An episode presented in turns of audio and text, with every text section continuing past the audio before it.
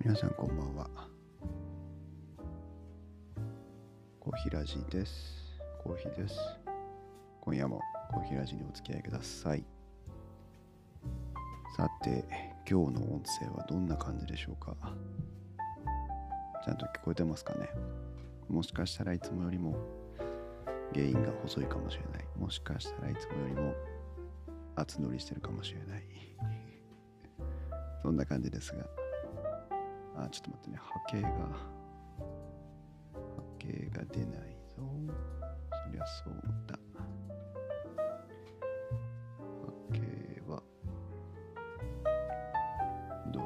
やってソースを変えるんだこれかな？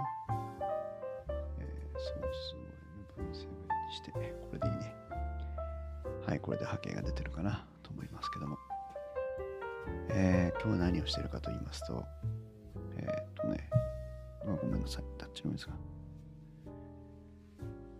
今ね、手話の SM、違う、手話の MV7 というマイクを実はリスナーさんのピノさんからお借りしていまして、どういうわけかね、あの、貸してくれましてね、しかもあの、期限を気にせず使ってくださいというちょっと長めにお借りできる話になって。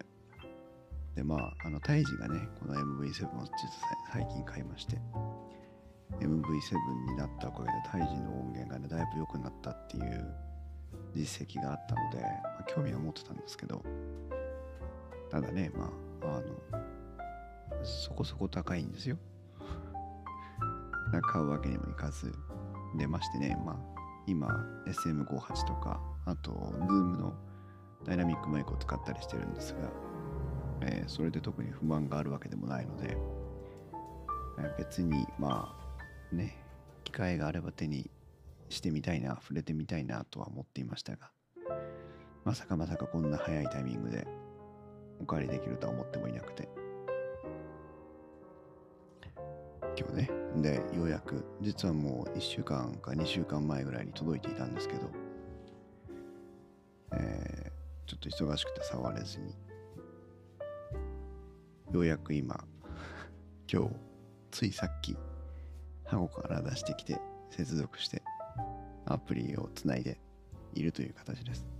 だ今日はね、えーと、USB 接続でつないでるんですよ。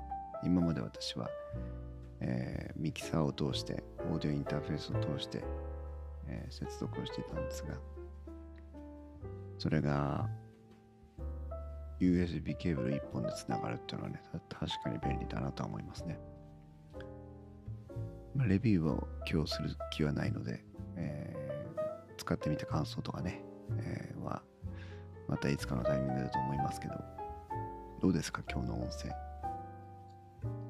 こえ方とか音の感じとか。ああ結構結構これあれだね。指向性強いですね。マイクがオフマイクになるとすぐ音が外れる感じ。ああかなりかなり選択性は高い。かなり選択性は高い気がするね逆に言うときちんとマイクに向かって話せないとダメだねこれね今はね、マイクゲインはもうマックスにしてまして、で、コンプレッサーが、えー、と3段階かけられるんですけど、3段階の1段目。で、EQ はね、えっ、ー、と、ハイパスとプレゼンスブーストを選んでいます。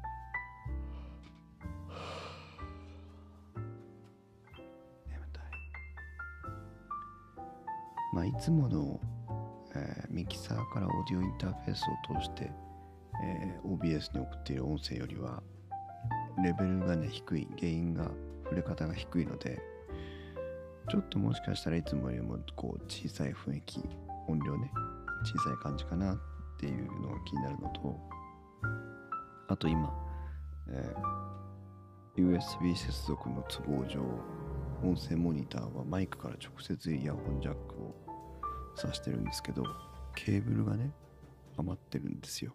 そうするとタッチノイズってね、あのケーブルを触ってしまうことで、マイクにノイズが乗ってしまうというのがありまして、今、まさにさっきからポンポンポンポンケーブルを叩いてまして。どうしたらいいんだろうこれ。今ガサゴソとするでしょ。うんこれケーブルはきちんとね処理してあげないとダメですね。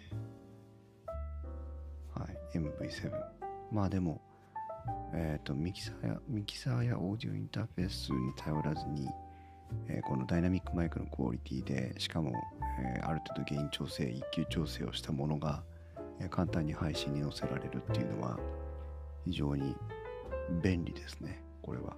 でしかもこの MV7 のね素性のお話をしますとそもそも手話はあの伝説的な SM7B というマイクを持ってまして一度は買ってみたいな手にしてみたいなと思ってる憧れのマイクの一本なんですけど SM7B というのはもう例えば海外ポッドキャストだったらね、えー、8割以上の人が使ってるんじゃないかっていうぐらい結構な定番マイクでそれも高いんですよ6万か7万かするんですけどうん。だその SM7B を、えー、もっと現代風に解釈したらこうなるんじゃないかっていう感じで、えー、手話が作ったのがこの MV7 だと私は思ってまして。なので、ま、見た目もね、ちょっとこう SM7B ライクな感じなんですけど、えー、完全にこのダイアログ録音というかね、その話したりナレーション撮りしたりするのに、えー、向いているマイクという作り方をしているわけです。で、XLR 入力をピノさんいらっしゃい、こんばんは。洗濯機がマイクの話題になってる。洗濯機がマイクの話題？どういうこと？洗濯、ああ、そっか、さっき洗濯機がね、洗濯機のカタログを机の上に並べたんですけど、完全に逃避行動で今、えー、カタログを開きたくないから MV7 を出してきたという感じなんですけど、どうですか？いつもと比べて聞きか、ボリュームとかね、えー、音声の感じとかいかがでしょうか？それであ、まあ、もうもう少し原因をね上げてあげたいなとは思いますけどね。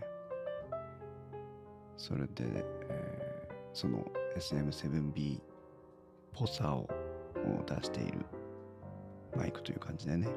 うん。です。あと XLR でもえー、接続できるので普通のミキサーやオーディオインターフェースを持っている人は、えー、そのように普通のダイナミックマイクとしても使えるということな形なんですけどこれがね2系統選べるというのは便利かなと思いますけど、えー、USB ケーブルで接続すると、え EQ とかのパラメータ設定が専用アプリでできるんですよね。なんだけどあスマホで聞いてるのきれいなきれいに聞こえる気がする どうなんだろうね。自分でも聞き返してみないとわからないんだけど。あ、でも、あの、モニターしてる限りはね、非常に、えー、いい感じですね。温かさを感じる音になってるかな。ズームのマイクよりも。まあ、逆に言うとちょっとこう、低音が強めなのかな。ちょっとね、周波数特性のやつとか見てみないとわかんないけど。えー、どうだ？あったね。そうだね。ああ、いや、そうでもないな。単純に周波数特性だけ見ると、割と、フラットさはないね。低音の方は少し、若干弱くて、高音の方が若干高くなってる。まあ、使いやすいかなとは思いますけどね。で、その USB 接続をしない場合、XLR 入力で使う場合は、えこの MV7 の特徴の一つでもある内蔵でコンプレッサーリミッター、そういった EQ をかけられるというのがかけられなくなります。XLR については、えー純粋にただのダイナミックマイクとして機能するという。でここがちょっとねあの期待してたところとは違うんですよね。USB で例えば本,、まあ、本体マイクの中のセッティングを変えてあげてでそれがダイナミックマイクの方にも反映されればいいなと思ってたんですけどまあそうはいきませんよね。なんかノイズのないラジオ番組みたいに綺麗な音に聞こえる感じがします。ああ、そうなんですね。結構ね、あの、指向性が強いです。だから、部屋の音、今エアコン普通につけてますけど、エアコンの音とかは、えー聞こえにくいかも。で、ちょっとでもこう顔を反らせると、結構な音が遠くなっちゃうと思うんです。それだけあの音の選択性が高いっていうね。うん。まあだから環境に左右されにくい、えーいいダイナミックバイクじゃないかな。うん。ごめんね、今。あの、またケーブルノイズが入ってると思いますが。うん。個人的にはこの LED ランプがついてるのが邪魔くさいな見た目としてなんかちょっとうるさいよね LED ラプは触った時にだけ光るとかあるいは消せるとかって設定があるというのにね。ずっとなんかマイクの周りが賑やかにライライトがついてるという感じではありますね。眠たい。すっげえ眠たい。相変わらずだな。収録を始めると睡魔に襲われるという。どうしてなんだろう。誰か解明してほしい。我が家我が家は猫の声めっちゃ広げましたまあね大きいからね意外と。しかも高い声って通るしね。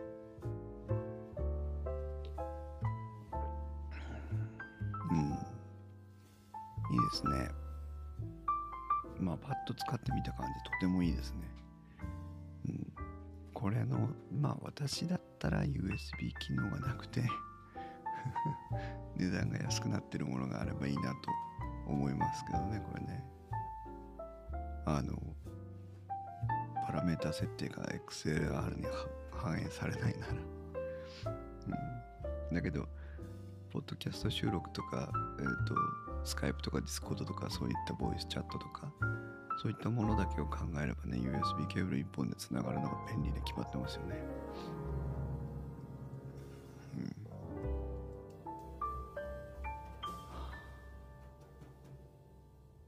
うしよう目が開かない。今日はね今日え？昨日？今日かな？結構なんかこう仕事の忙しさもさることながら結構いい久しぶりになんかこうスカッと気持ち気分がいい一日を昨日は過ごしましてね。うんまあピノさんありがとう。ちょっとしばらく使ってみます。で昨日は何が良かったってあのねリクリエーションポートというポッドキャスト番組を武藤さんという方と小宮さんという方がお二人でやってるんですけど、えーその小宮さんというのがね、えーと謎の人物で、えー一体職業は何なんだろうっていうね名刺を見せてもらったらもらったらきっと名刺のに書ききれないくらいの肩書きが書いてあるんじゃないかなと思うぐらい、えーいろんなことをされてる小宮さんという方がいらっしゃるんですけどその小宮さんのねスタンド FM をフォローさせてもらってるんですが小宮さんがたまたまお仕事帰りに、えーお散歩してるところをスタンド FM を配信してるところをね、えー私も通りかかりましてたまたま聞けるタイミングで最近ポッドキャスト聞けなくてさ。でも聞けるタイミングでねで入ってって久しぶりにその小宮さんがライブで喋ってるのをね聞くというのがありまして、えー結構であの他のリスナーさんというかねテキストチャットで、えー突撃していく人が私以外にいなかったので好き勝手小宮さんと、まあ、テキストベースですけど、えーコメント回収しながらあそのね春の雰囲気を少し分けてもらうというイベントがありまして結構ねあのじゃ純粋にリスナーとして嬉しかった。あそうかリスナーさんってこういう気持ちなんだなっていうのを久しぶりにね感じましたね。いいもんですよね。あのなんだろう。私にそういうリスナーさんがついてくれてるかどうかはわからないんだけどそうそうピノさんマルチなサイズのを持ってる方なのよ。本当に話を聞くとね面白いですよ。私が私にそういうリスナーさんがついてるかどうかわかりませんけどやっぱりこう中身に関わらずなんか聞いてくれるん違うな。リスナー目線じゃないな。えっ、と中身に関わらず聞きたいという単純にそういう衝動に駆られる、えーポッドキャスターなりがいるんだなという気がして、うん、リスナーここにいるよってありがとう。ねピノさんなんか本当そうですよね。体私のこの寝ぼけた話を聞いて何が楽しいんだろうと 思いますけど本当に。あくびばっかりね連発してるんだけどそれを聞いてまあねあのなんだろう自分が今配信してるのにそういう言葉を使うのに非常に抵抗がありますけど、えーそれを聞いて何かこう少し幸せな気持ちになってくれるとか明るい気持ちになってくれるとかそういう気持ちをね感情をね抱いてくれる、えーリスナーさんがいるんだなというのをリスナーの立場で実感したという久しぶりのねイベントでしたね。久しぶりなのはそういう人に巡り合ったのが久しぶりなんじゃなくてポッドキャストを聞くのが久しぶりだったって話なんですけど。いつも本当になんか隙間時間にね流し聞きしているぐらいしか今チャンスがないのでてもちょっと残念です。残念ですが。あとまあえっ、とち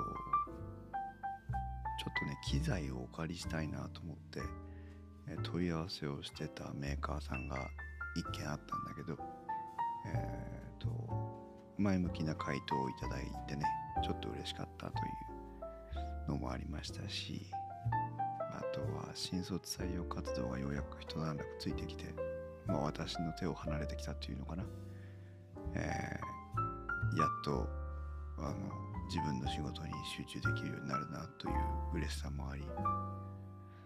それから、えーうん、いろいろなんかちょっと、えー経費削減の、えー策を打ってたんだけどそれがようやくもう、えー完了しそうというかね。あと一つ二つ手続きを踏めば、えー、全て計画が完了するのでそれがあ終わるのがいいなというなんかこう節目がパパパッとこう目の前に見えるようになってきてそういう意味で気持ちも楽になってきたかなっていう気はしますけど。今日はオービタル2のおかげでコーヒーさん知りましたからね。今日はオービタル2のおかげでコーヒーさん知りました。かそれでポッドキャストの世界も知りました。うん。オービタル2オービタル2 下が回んない。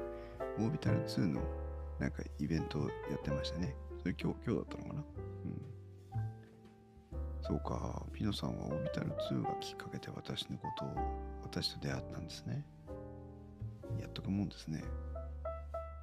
かなり代表にね2時間半もインタビューをして。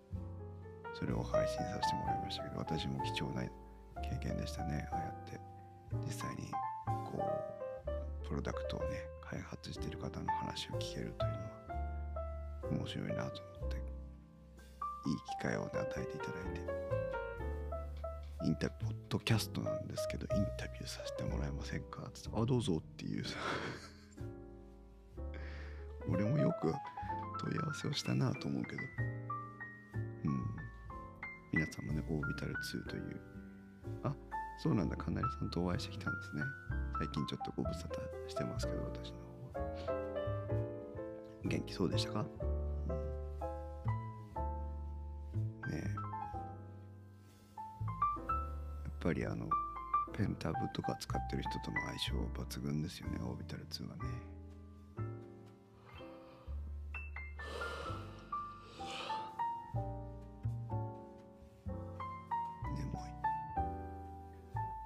そう。で今日は今日はね今日はまあ普通の一日でしたね。何か何かということもああただ大きな大きな買い物しましたよ。めっちゃ元気でした。それよかった。私は今日大きな支払いをしてきました。20万近くコンビニで振り込みを振り込みというか支払いをしてきましたけど、えー、なんかこうストレスが溜まってたのかな。勢いでね買ってしまいましたけどそれの原資を稼ぐために、えー、猛烈にあの周辺機器を売りまくったという 散財ね。手持ちのあの処分していいデジタルデバイスを片っ端から処分して、えー、一応そうね20万まああのあるあるものを買ったんですけどそのそのものと同じぐらいの、えー、原子を一応集められたので、えー、ここまではプラマイゼロなんだけど ここから少し手出しで、えー、投資をしなきゃいけないのでもうちょっとマイナスになりますがそんなね散財もしております。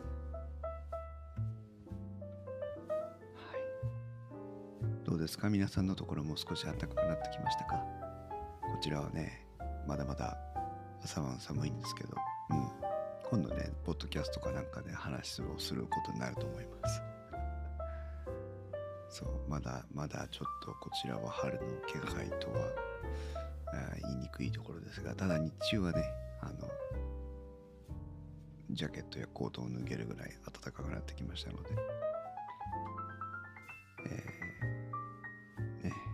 ちぼち春の。気配が安定してくる頃かな。なんて思いながら。ただまだ夜朝は寒いですけどね、うん、はいそんなところでございます。眠眠です。相変わらず。はあ。もうね頭取れるんじゃないかって思うぐらい眠いの。いつもこのコーヒーラジ配信をすると。なぜなぜなの。で終わるとね多少眠気が戻るんですよ。あの復活するというか。あピノさん今日はパーカーでお出かけ。いいね。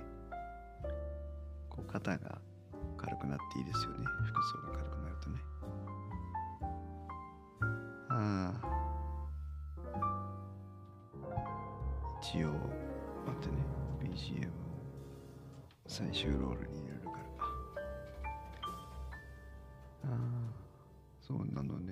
ね。でもこれだから、はい、収録終了後、今日もありがとうございましたって言って、終えると、パチッと目が覚める。なんで？どういうこと？そう、A7 仕様、α7 仕様ね。実は、ボディだけを買ったという。FE マウントレンズ1本も持ってないんだけど。ボディだけを買いましたいやー眠たいな。春眠暁を覚えず。春眠暁を覚えず。中国語で読んでみようか。ちょっと待って。一回 BGM 止めるね。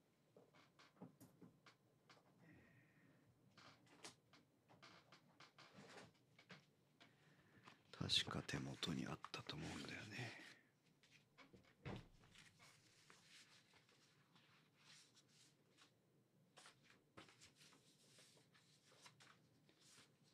あった。こうもう後年ですね。南ハオランというふうに中国語では読みますけど。えー神奈川県は満開。あ、そう、いいね。春宵というね、えー言います。春眠暁を覚えず。春眠、違う。春眠不觉晓，处处闻啼鸟。夜来风雨声，花落知多少。声が張れないから姿勢があやふやだな。春眠不觉晓，处处闻啼鸟。夜来风雨声，花落知多少。うん。こんな感じです。リスタート。はあ。ちょっと目が覚めた。 そうか。何も考えてないから眠たくなるんだ。頭の中もう空っぽになっちゃってんだね。配信スタートって言った瞬間に。はあ。なんとなく分かった気がする。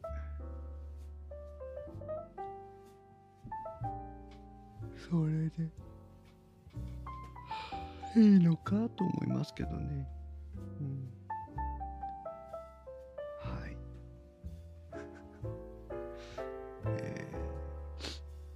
ー一応ね、これでも中国語を入門の皆さんに、あの今今中国語を始めましたという方に偉そうにも、おこがましくも、えー説明をしている立場なんで、多少は中国語できるんですけど、まあね、今年、去年1年はほとんど喋る機会もなかったので、なまってるんだろうな、腕がね。まあ、もともとそんなに上手でもないしね。んです。語学はコミュニケーションだから、下手っぴでも通じればいいんです。ね。私はそう思っています。はあ、ごめんなさい。これだけ眠いと快眠ですねってそう思うでしょ？そんなことないんだよ。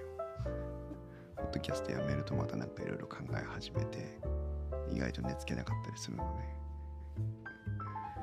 そうだから布団に入ってポッドキャストすればいいんだよね、きっとね。で、寝落ちするっていう、おやすみって言いながら寝てしまえば。いや、EMR マーク2は持ってますよ。あれな、な EMR マーク2持ってることよく知ってますね。あれはあの、あの用途が違うので手放せません。別格です。ということで、今夜もお付き合いいただいてありがとうございました。それでは皆さん、おやすみなさい。